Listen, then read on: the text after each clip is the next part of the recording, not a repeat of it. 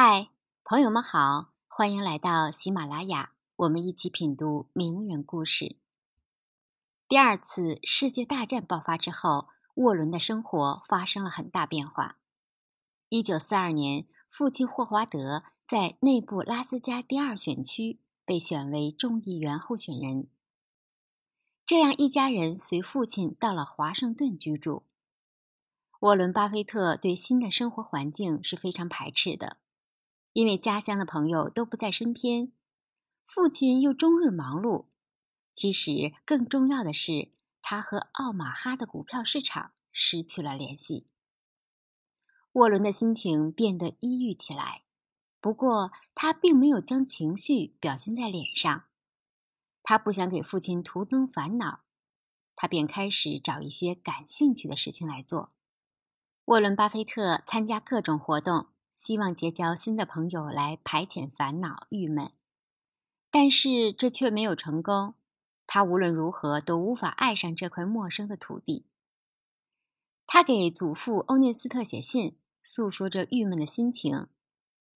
欧内斯特虽然非常吝啬刻薄，但还是很疼爱沃伦的，于是就写信给霍华德，让沃伦到奥马哈读完小学。霍华德不想让沃伦离开自己，他认为在华盛顿可以让儿子学到更多的东西。可是欧涅斯特极其坚持，沃伦也确实不喜欢这里，那父亲霍华德只好同意让儿子到奥马哈读完八年级。回到奥马哈之后，沃伦和祖父及姑姑爱丽丝一起居住在一起。爱丽丝是一名经济学的教师，终身未嫁，风趣幽默。她十分疼爱沃伦。爱丽丝毫无保留地将她经济学方面的知识都传授给了他。沃伦·巴菲特的勤奋和聪明受到了爱丽丝的赏识，他们的关系十分融洽，甚至在某种程度上，他们情若母子。沃伦从拉力身上失去的疼爱和关怀。都从姑姑爱丽丝身上获得了许多的弥补。很快，沃伦到祖父的店里帮忙，拿着少廉的薪水，工作却并不轻松，经常要搬动箱子和收拾杂物。而那时，沃伦只有十二岁，他自然不喜欢这种工作，但还是坚持下来。沃伦并不喜欢杂货店的味道。因为每当水果腐烂之后，他都要清扫垃圾。不过除此之外，这个商店还是很让他满意的，因为店铺里经常飘散着面包的香味儿，这也是很多客人喜欢来这里的原因。除了干活之外，沃伦还会店里批发百事可乐和苏打水去推销。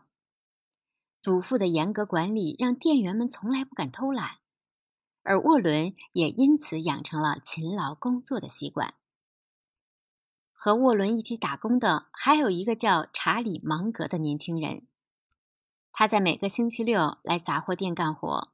不过两个人当时没有太多交流，直到多年以后才再次相见。查理·芒格认为自己在店铺受到精神上的洗礼。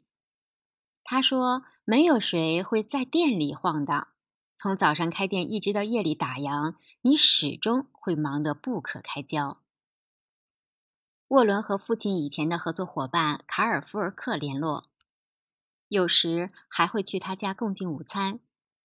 福尔克一家都很喜欢沃伦，而沃伦也愿意去他家。福尔克家中有大量的经济类的藏书，只要有时间，沃伦·巴菲特就会贪婪的阅读，很快就将福尔克家的有关股票投资的书全部读完了。一次，沃伦在喝着鸡汤时宣布，他要成为一个百万富翁。如果实现不了，就从奥马哈最高的建筑上跳下去。结果这句话吓坏了福尔克夫人，她问沃伦为什么要赚那么多钱。沃伦回答：“夫人，我只是觉得用我的智慧和知识赚钱是一件非常愉快的事情。”从个性上看，沃伦独立自强且雄心勃勃；从行为上看，他又谨小慎微，步步为营。这种复杂的性格成为美国中西部人活脱脱的写照。杂货铺的打工经历让沃伦了解了个体经济的结构特征和运行规律，了解了小商品经济的本质。